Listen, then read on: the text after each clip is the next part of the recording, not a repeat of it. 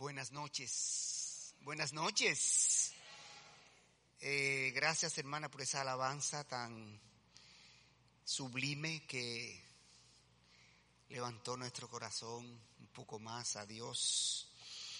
Eh, damos las buenas noches también a los hermanos de las redes y ahora, después que hemos cantado, después que hemos alabado con nuestras voces, eh, vamos a buscar la palabra de Dios para que ella nos hable a nosotros. Epístola a los Romanos capítulo 8. Romanos capítulo 8. Vamos a leer, vamos a leer comenzando en el número 28.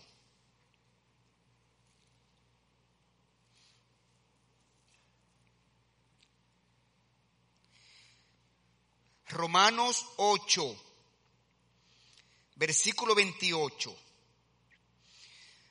Nuestro estudio de esta noche comienza en el 31, pero vamos a leer desde el 28 para ver el contexto anterior. ¿De qué viene hablando Dios?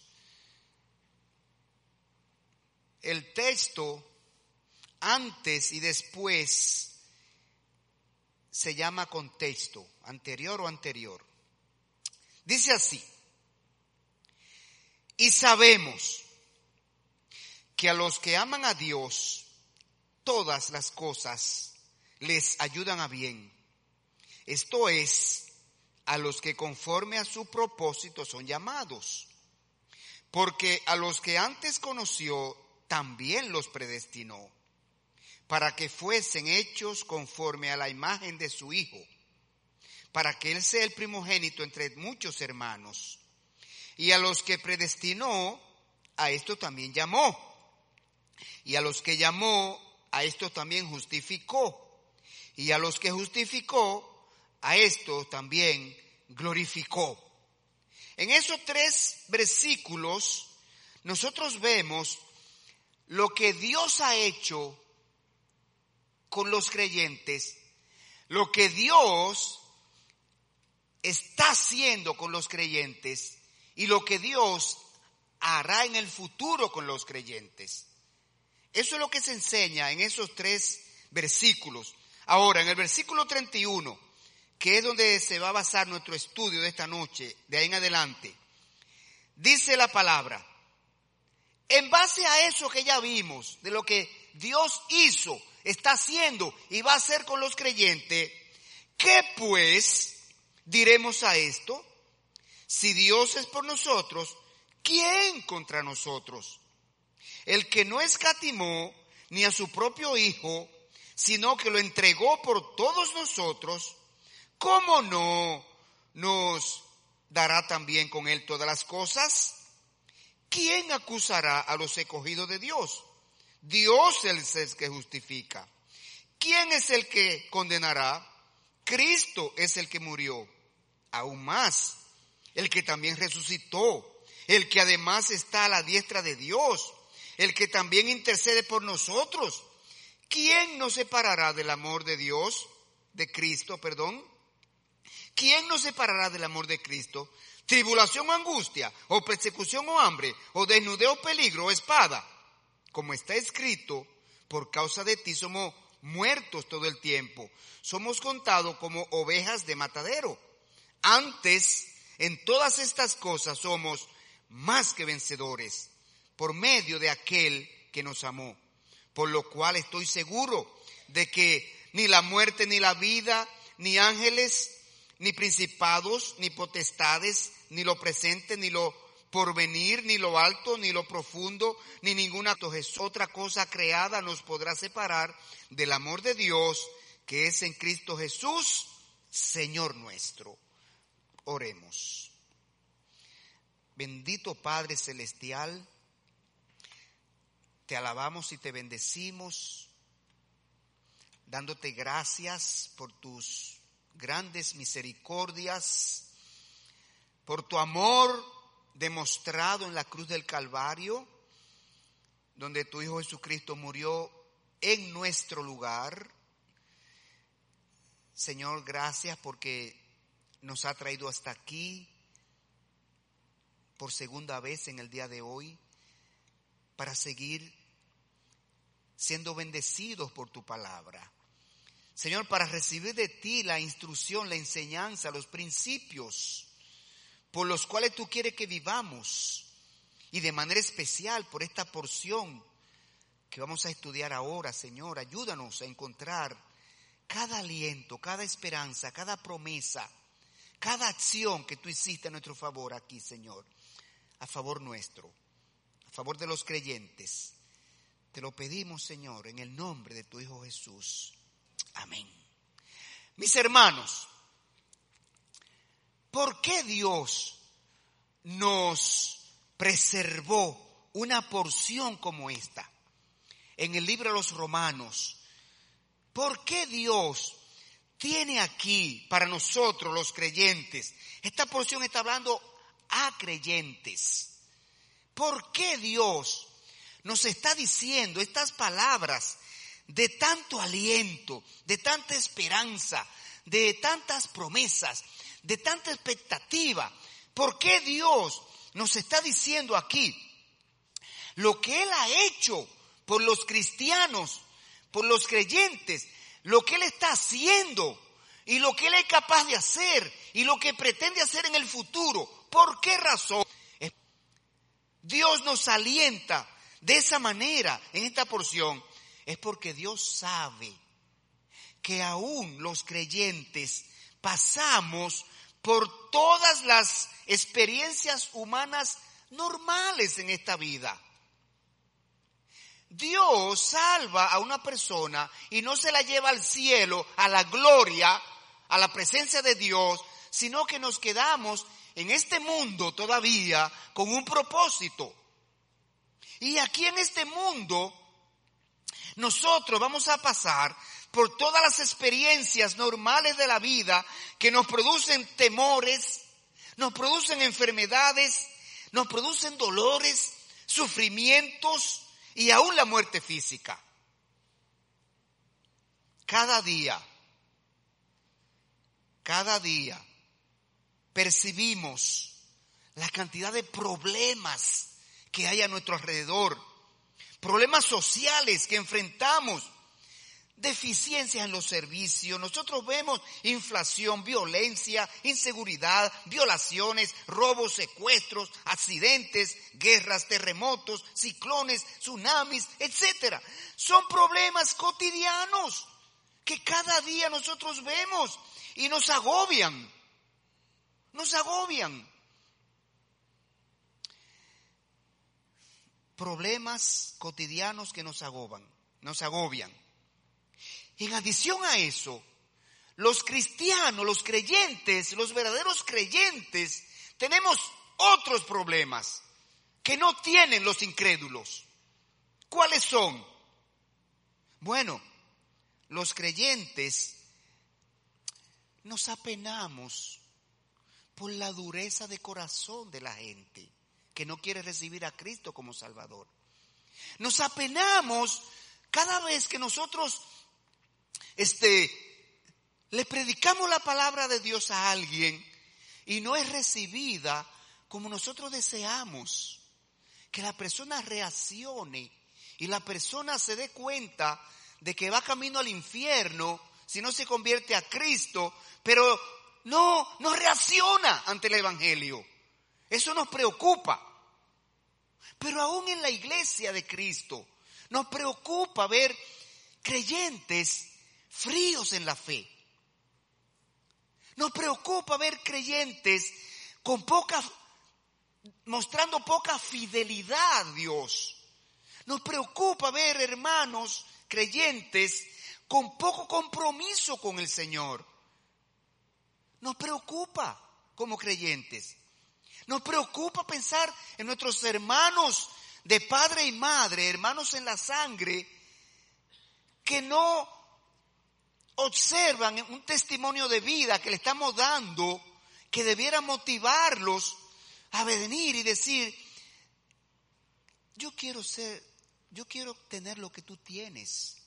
Yo quiero esa seguridad, esa certeza, esa esperanza, ese gozo. No nos preocupa, nos preocupa. Porque tenemos hermanos, familiares, amigos relacionados que no aceptan a Cristo y nosotros sabemos que van camino al infierno. Y eso nos preocupa como creyentes. Entonces, en esta vida, aún somos creyentes, vamos a pasar por tribulaciones, por pruebas, por aflicciones. Y los creyentes más que los no creyentes, porque los creyentes cada día enfrentamos tentaciones del pecado, cada día enfrentamos rechazos de la sociedad, cada día enfrentamos situaciones que tenemos que enfrentarnos a violaciones de la ley que nosotros no aprobamos. Nos resistimos a hablar mentiras porque es un pecado. Sin embargo, el no creyente no le da mente a eso. Al contrario, el, creyente, el no creyente nos se burla, nos bufea, así que se dice. Así que se dice, ¿verdad que sí? No hace bullying, no hace bullying. Ay, pero, ay, ay, ah, ah, ah, pero, ¿y qué es lo que tú te crees? ¿Y qué es lo que tú piensas que tú eres? Señores, son cosas que día tras día lo estamos viviendo. Y Dios sabe que los creyentes en este mundo estamos nadando contra la corriente. Nosotros no vamos como Vicente. ¿Dónde va Vicente? ¿Dónde va la gente? ¿Dónde que está bien? ¿Dónde está yendo la gente hoy día? ¿Dónde está yendo la gente del mundo hoy día? Hacia lo peor, hacia la depravación de la sociedad, hacia abajo en la moralidad. Miren, señores, yo, yo no lo creí, yo no lo creía. Anoche, mi esposa y yo prendimos el YouTube para ver una película. Y cuando pusimos la película, primero dieron un anuncio Señores, un anuncio de una de un cantante callejero con un video, señores, que daba asco. Las palabras obscenas y las insinuaciones de sexo y las vulgaridades que tenía ese video, señores. Yo no solamente pensé, ¿saben en quién? ¿En quién? En Doña Zaida. Solamente pensé en Doña Zaida Levatón, Lobatón. Que si Zaida Lobatón hubiera estado viva todavía, aunque no estuviera como, como jefa de espectáculo público, miren, eso no sale al, al aire. Pero una cosa tan vulgar que no pudimos tuvimos que quitarlo porque rechinaba el oído y rechinaba los ojos, las acciones y la sensualidad de esos actores. Señor, eso es lo que estamos mirando cada día. Eso es lo que sale eh, por, las, por los medios de comunicación. La Entonces, a veces, cuando usted enciende los aparatos dispositivos, entonces el mundo va de mal en peor en lo que respecta a la moralidad, a los valores, a la ética, a las cosas eternas. Y como creyentes estamos aquí, en este mundo, y pudiéramos desanimarnos. Pero por eso Dios nos anima con porciones como esta. Mire, en los versículos del 31 al 39, donde vamos a estudiar esta noche, Dios nos ofrece nueve garantías, nueve garantías al creyente. Dios ofrece aquí y menciona nuevas garantías de que nada ni nadie impedirá que Él complete su eterno plan glorioso con cada creyente. Para que no tengamos temor de ninguna circunstancia y situación por la que pasemos en esta vida. Vamos a ver tres grupos de garantías que Dios ofrece en esta porción. Primero, garantía de protección. Dios ha, Dios ha prometido proteger al creyente, aún en el medio en que estamos viviendo.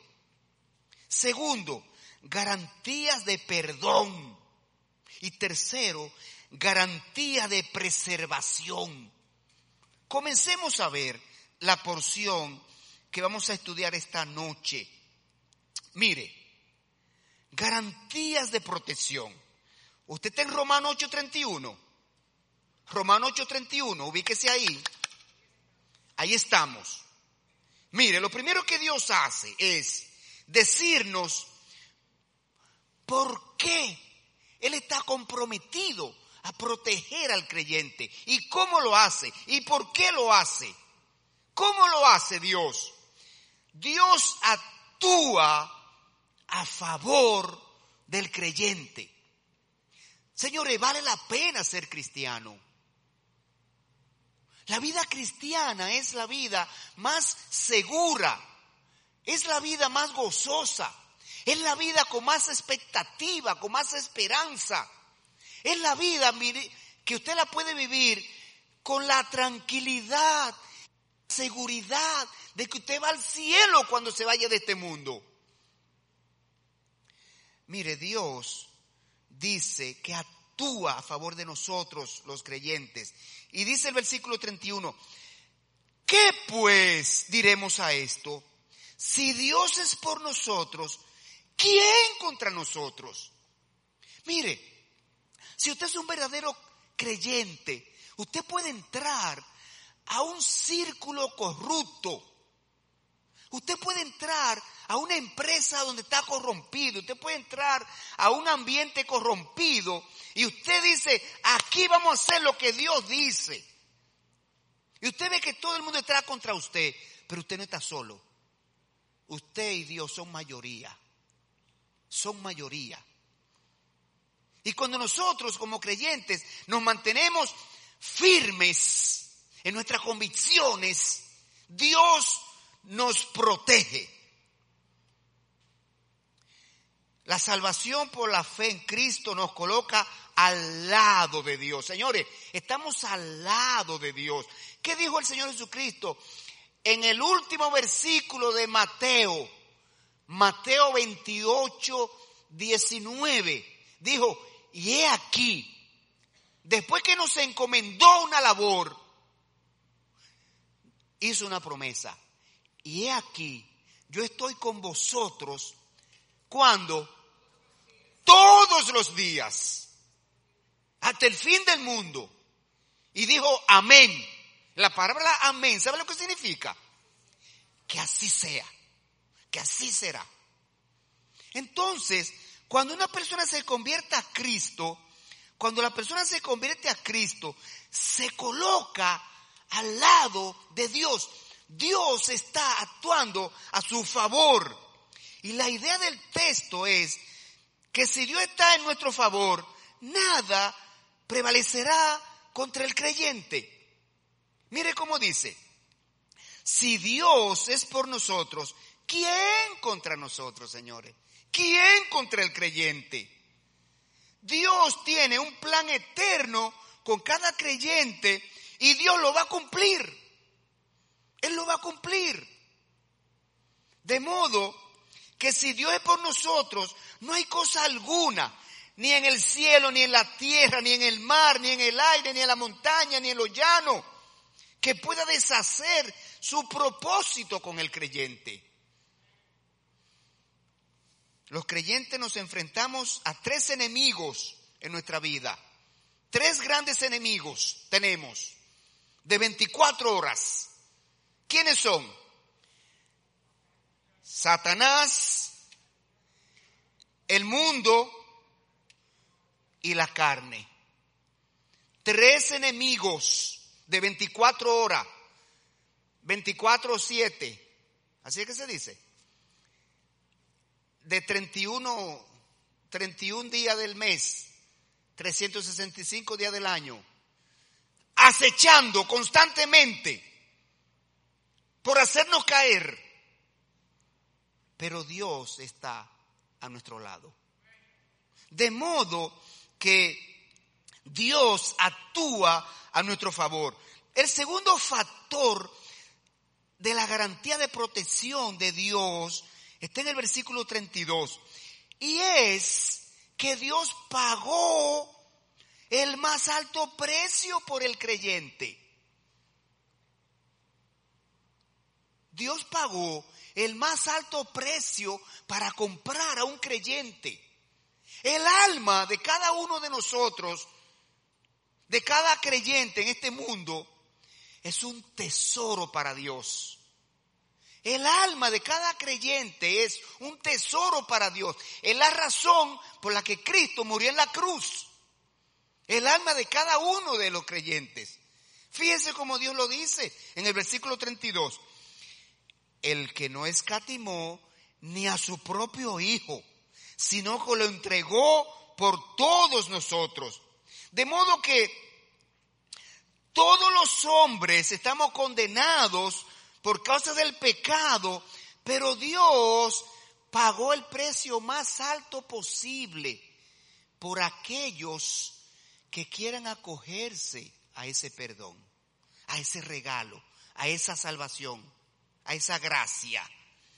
Entonces, Dios quería rescatarnos de esa condenación y por lo tanto no escatimó lo más precioso que él tenía, a Jesucristo. Entonces, si Dios fue capaz de entregar a Jesucristo, ¿qué más no puede hacer por nosotros? Pero mire, sigamos adelante y veamos el tercer factor de la protección que Dios hace. Dios provee todo lo que necesitamos. Vamos a ver el versículo de nuevo. Dice, ¿qué pues diremos a esto? Si Dios es por nosotros, ¿quién contra nosotros? El que no escatimó a su propio Hijo, sino que lo entregó por todos nosotros, y ahora dice, ¿cómo? Oye la pregunta, oiga la retórica que hay aquí. ¿Cómo no nos dará también con Él todas las cosas? ¿Quién es ese Él? Cristo. A Cristo fue al que Dios no escatimó, sino que lo puso a morir en la cruz. Entonces está diciendo Dios aquí que Dios nos dará en Cristo Jesús todas las cosas. La porción está diciendo, en Cristo Jesús estamos preservados por Dios. ¿Para qué son las cajas fuertes?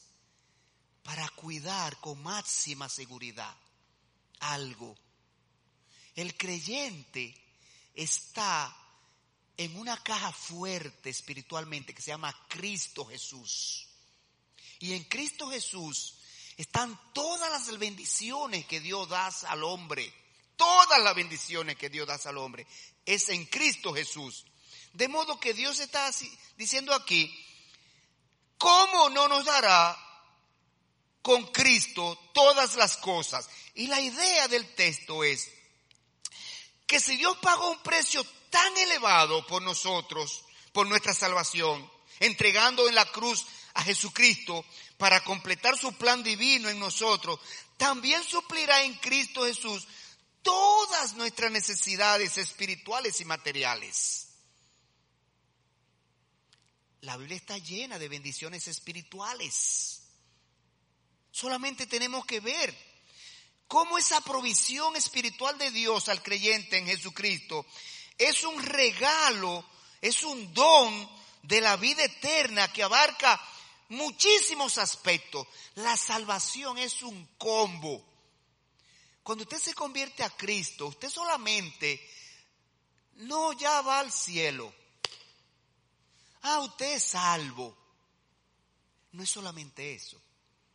A usted no le encanta cuando usted va a, la comida rápida y usted dice, dame el combo número 5.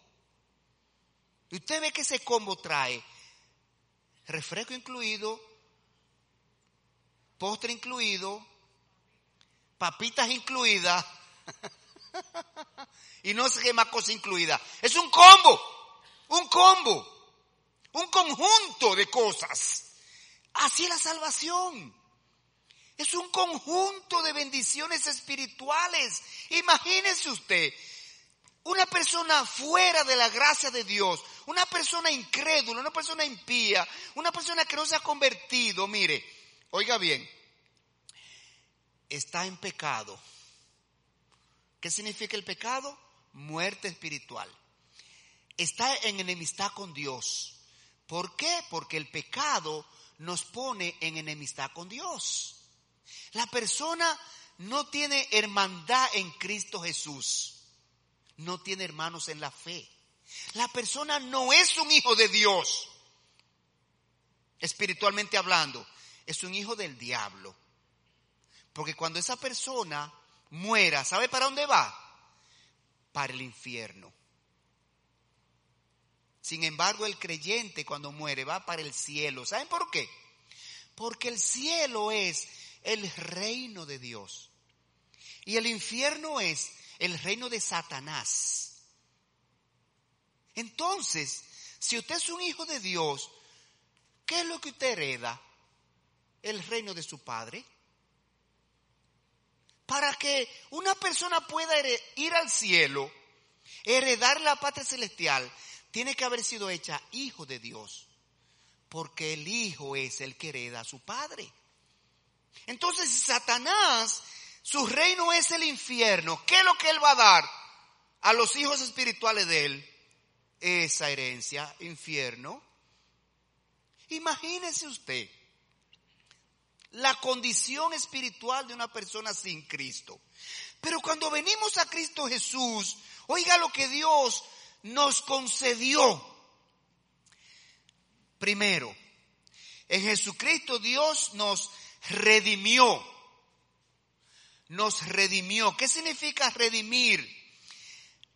Nos rescató de la condenación eterna. Eso significa redención en la Biblia. Nos redimió. Nos rescató. La persona no creyente pertenece a Satanás. Le ha vendido su alma a Satanás a cambio del pecado del placer del pecado. Pero Dios los redime, los retoma para atrás. En Jesucristo Dios fue propicio, Jesucristo, Jesucristo propició la paz con Dios. Cuando una persona se convierte a Cristo, se reconcilia con Dios. Pero mire qué más. En Jesucristo Dios nos justificó. ¿Qué es esto? Justificarse. Dios te justificó. Dios te cubrió con la justicia de Jesucristo. Dios justificó porque pagó la culpa de tu pecado. Ya tú no tienes pendiente una deuda con la justicia divina. Ya tu expediente fue sacado y se le puso el sello de pagado, saldada esa deuda. Pero mire qué más, en Jesucristo nosotros como creyentes eh, hemos sido regenerados, regenerado. ¿Usted sabe lo que significa la palabra regenerar? Significa reconstruir. Significa cambiar el diseño. Significa modificar ese diseño. Nosotros, por causa del pecado, Cuando el pecado entró al mundo, inclinó nuestro corazón hacia dónde? Hacia el pecado, hacia la maldad, hacia la perdición. Y Dios, cuando nos convertimos a Cristo, nos cambia el corazón. Dice Ezequiel que Dios nos da un corazón blando en lugar de un corazón de piedra.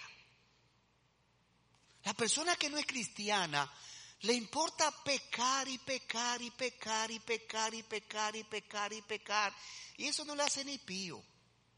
Su corazón está como endurecido. Así mismo, hermano, endurecido.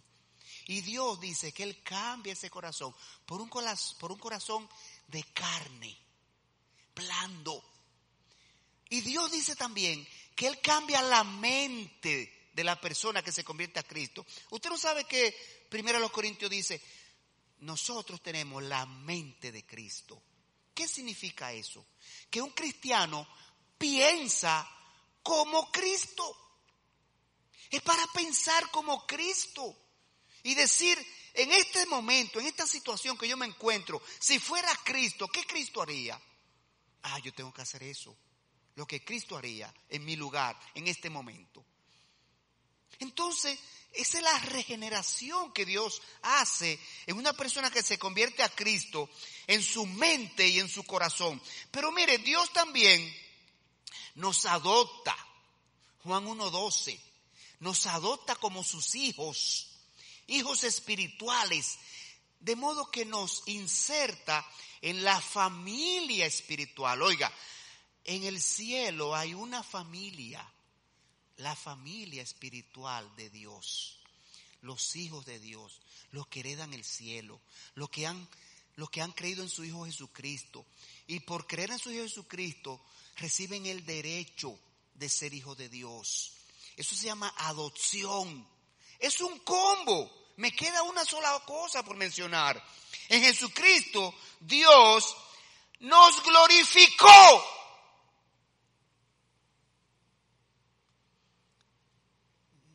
Usted ha leído en Mateo cuando el Señor se transfiguró en el monte delante de Pedro, Jacobo y Juan, que dice el texto que Pedro, Jacobo y Juan vieron la gloria del Señor así en una, en una luz intensa más que el sol y su vestidura blanca y vieron a Moisés y a Elías que conversaban con él y Pedro dijo, ay Señor, pero qué momento tan glorioso y tan maravilloso. Mira, Señor, hagamos aquí tres enramadas. No nos vayamos de este lugar. ¿Cómo yo voy a querer que pase este momento? Tres enramadas y quedémonos aquí.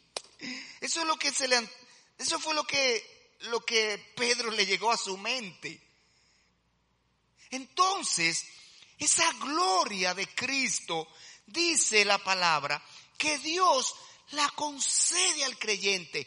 Cuando nosotros salgamos, cuando nuestra alma salga de este cuerpo físico, de este cuerpo mortal, de este cuerpo corruptible, de este cuerpo que se pudre, no recuerdo, ah, con el hermano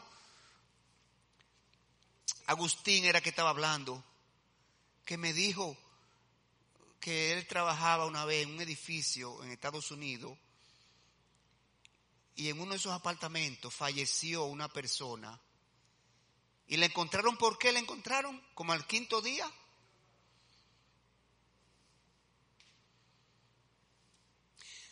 Cuando deja de circular la sangre, esta carne se muere, se pudre, y ede, coge gusanos. Eso es este cuerpo humano.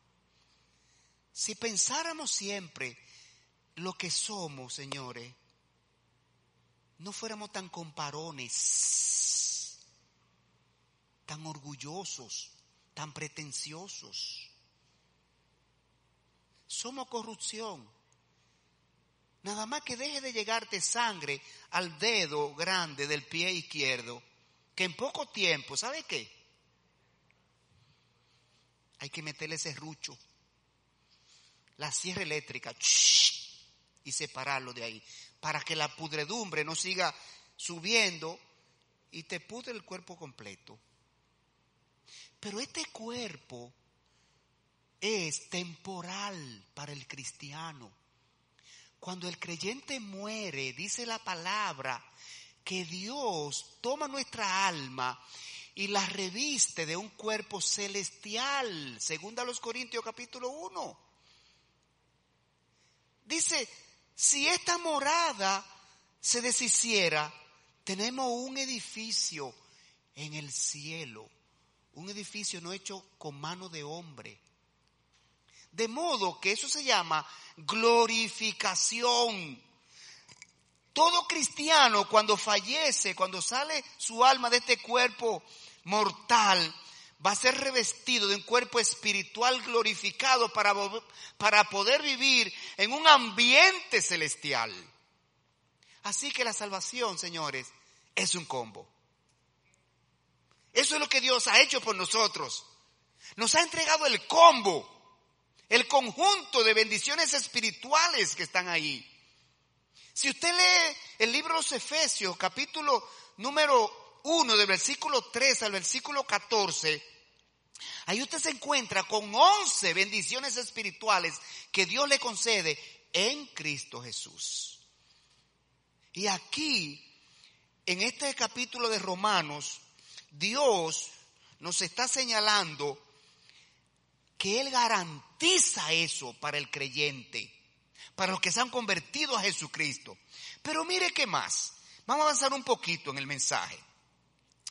En el versículo número 33 ahora, garantía de perdón.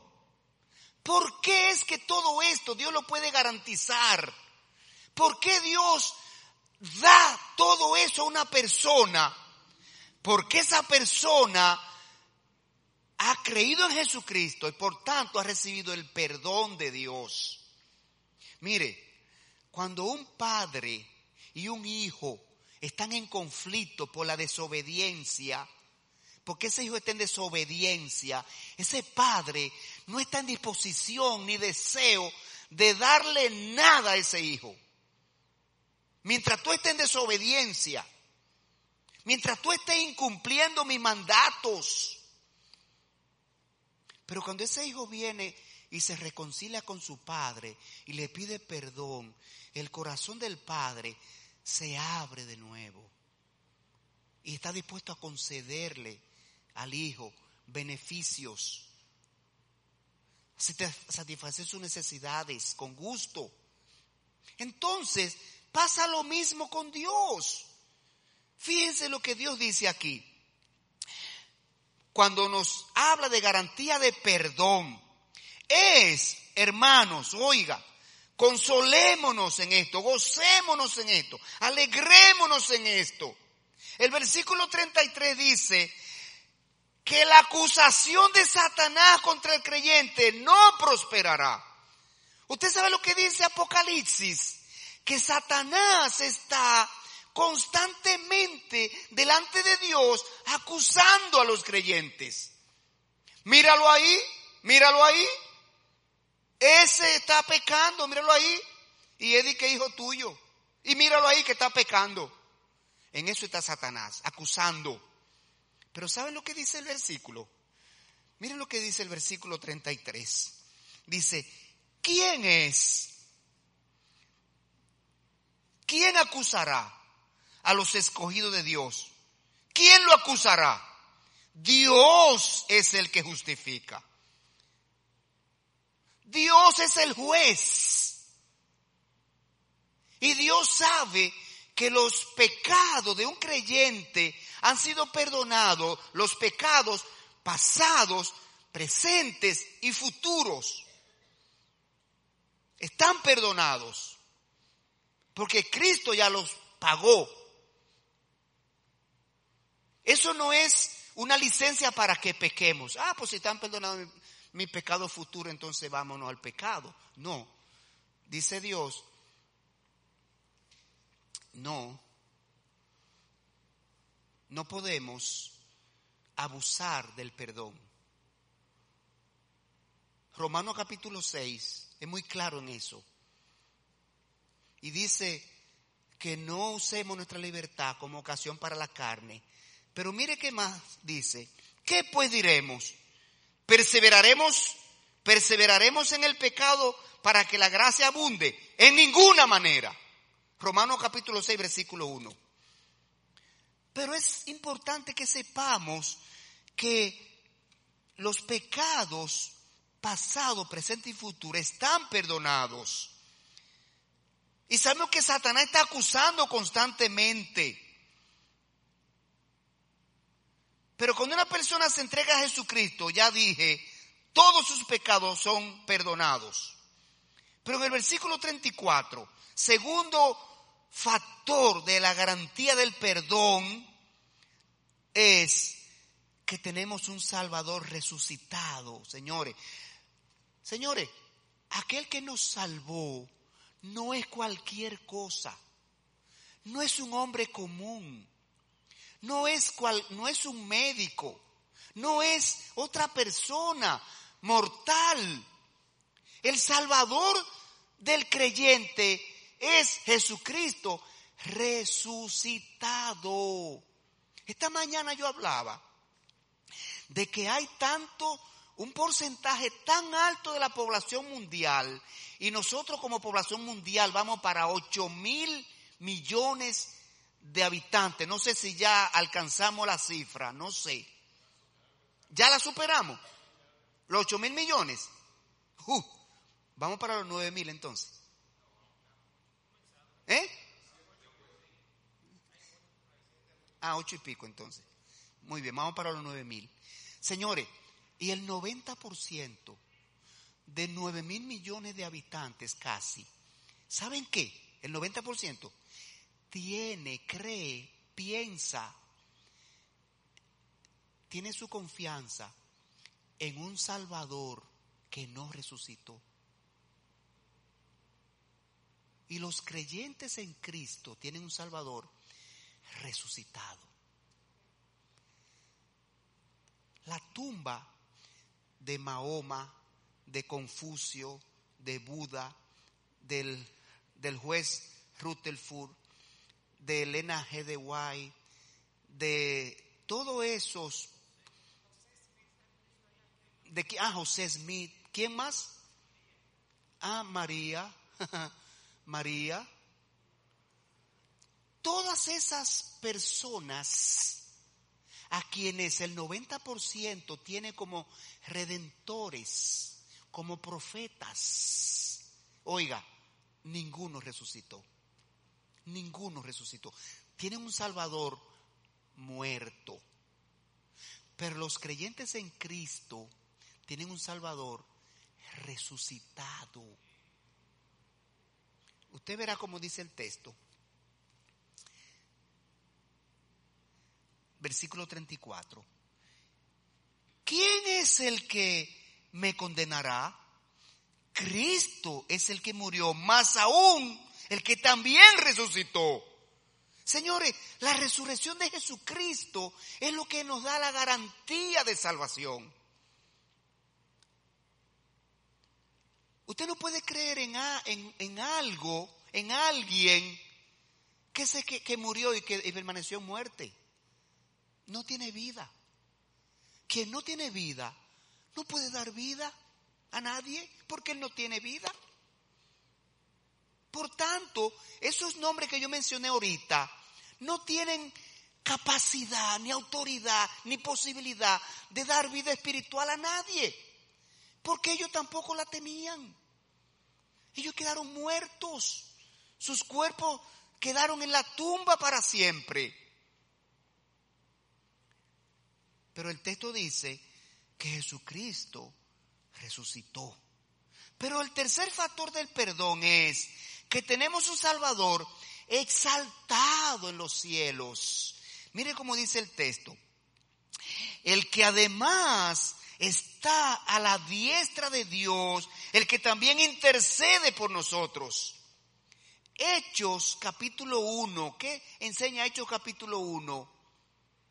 Que estando los discípulos, más de 500 reunidos en Jerusalén, llegó el Señor Jesucristo y les habló y le encomendó la gran comisión. Y dice que delante de sus ojos, ellos vieron que una nube lo levantó.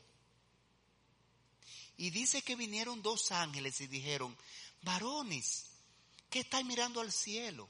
Este mismo Jesús que está siendo levantado volverá. Entonces, los cristianos tienen un Salvador exaltado en los cielos. ¿Usted se acuerda de Filipenses capítulo 2 y versículo 5?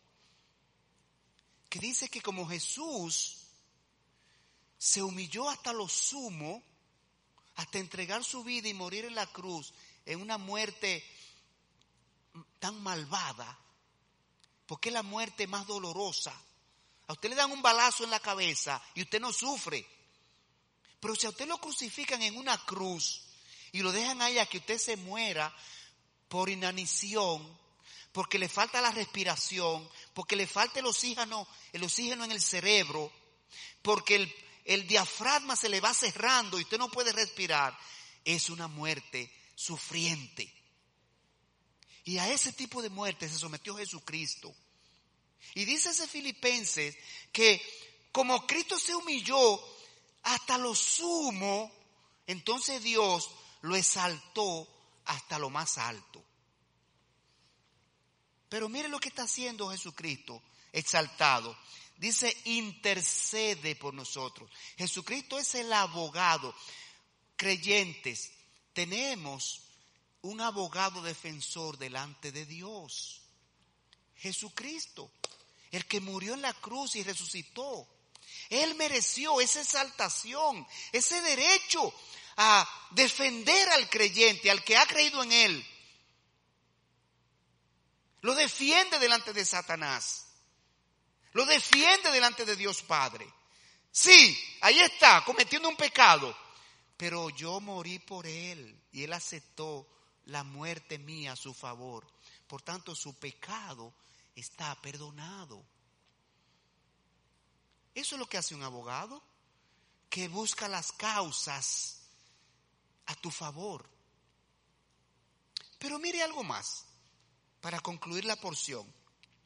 En el versículo número 35 ahora, vienen garantía de preservación. Dios nos garantiza que Él preserva nuestra alma. Nuestra alma no se va a perder. Cuando una persona se convierte a Cristo, su alma nunca se perderá. Usted no se acuerda de Juan 5.24. Juan 5.24. ¿Cómo dice Juan 5.24? Dice, de cierto, de cierto os digo, el que oye mi palabra y cree, tiene vida eterna. ¿En qué tiempo está eso? Presente. Tiene vida eterna. La tiene desde el momento que creyó. Hermanos, si somos genuinos creyentes, tenemos vida eterna. Primera de Juan, que lo vamos a estudiar a partir del miércoles. Dice Juan, el que tiene al Hijo de Dios tiene la vida. La tenemos, la vida eterna. Pero mire qué más dice Juan 5:24. Tiene vida eterna. No vendrá a condenación. ¿Qué significa eso? No perderá la salvación. Nunca. Nunca ya sea que se convierte estando un niño, un joven, nunca la va a perder, porque tiene vida eterna. Si se perdiera la salvación, ¿cómo se llamara? Vida temporal, vida pasajera. Pero Dios le dice vida eterna, para indicar que no se pierde. Y por último, dice Juan 5:24, más ha pasado de muerte a vida Estaba muerto en el pecado y Cristo le dio vida. Hermanos, esto tiene que animarnos a nosotros. Tiene que fortalecernos como creyentes. Tenemos vida eterna. Es de aquí para el cielo que vamos. Entonces, este versículo dice tan claramente que Dios nos preserva en las peores circunstancias de esta vida. Mire, versículo 35. ¿Quién nos separará del amor de Cristo? ¿Tribulación o angustia? ¿O persecución o hambre? ¿O desnudez? ¿O peligro? ¿O espada? El texto aquí presenta una serie de causas que separan a los seres humanos. Esas circunstancias separan a los seres humanos. Persecución, uno coge por aquí, otro coge por aquí. Hambre, oh, ¿y cuántos hasta matrimonio no se separan? Oh, pero dice, una, dice un, un refrán de que a muchos que se casan, de que el amor los une y el hambre los separa. ¿Ustedes no han oído eso? El hambre separa. Oh, pero, ¿y todas las familias de Asia, y de África que emigraron, que han emigrado y están emigrando para los países europeos, son familias que se están separando. A familias se le están yendo hijos, sobrinos, familiares, se están separando. Estas circunstancias separan a los hombres entre sí, pero no nos separan de Cristo. Dice aquí, ¿quién separará del amor de Cristo? tribulación o angustia, persecución o hambre, desnudeo, peligro, espada. No. Pero mire qué más. En el versículo 36 ahora. Dios nos conduce a la victoria en las aflicciones. Y dice, como está escrito, por causa de ti somos muertos todo el tiempo, somos contados como ovejas de matadero. Antes, en todas estas cosas, somos más que vencedores por medio de aquel que nos amó. Esto quiere decir, hermano, que los creyentes en verdad vamos a sufrir aflicciones en este mundo. Claro que sí. El ser cristiano no nos exime de padecer aflicciones. Claro. Pero esas aflicciones Dios no va a dar la victoria sobre ellas. El cristiano no va a perecer en una aflicción. Su alma está preservada. Podrá perderse el cuerpo físico, podrá morir. Pero para Dios lo que importa de nosotros es el alma.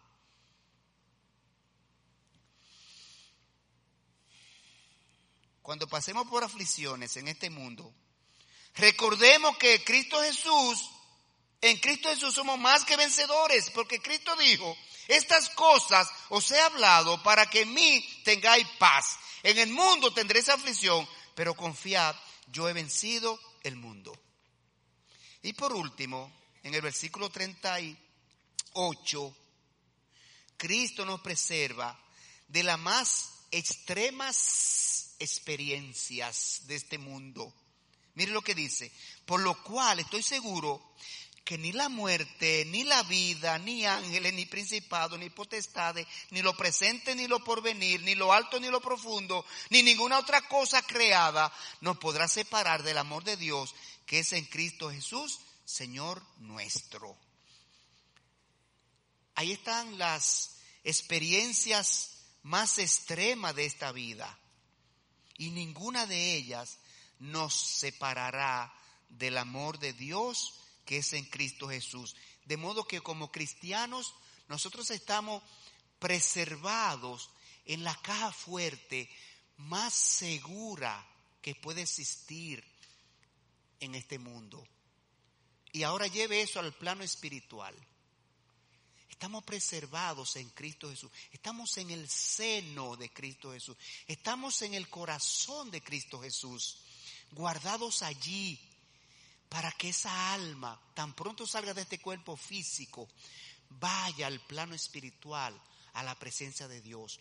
Entonces, hermanos queridos, esta porción que hemos estudiado, vemos que Dios garantiza que cumplirá sus promesas, sus promesas, sus propósitos divinos con los creyentes en Cristo Jesús. Dios nos recuerda que actúa a nuestro favor que nos dará todo lo necesario para llevar a cabo su plan divino. Nos recuerda que tenemos un Salvador exaltado en el cielo que intercede por nosotros. Nos recuerda que nada ni nadie nos separará de su amor que es en Cristo Jesús. Aceptemos, apropiémonos, guardemos esas promesas esas palabras de Dios, esa garantía de Dios y entendamos que seremos librados de las luchas, los sufrimientos de este mundo. De modo que alentémonos, cobremos ánimo, gocémonos sabiendo que Cristo nunca nos dejará caído.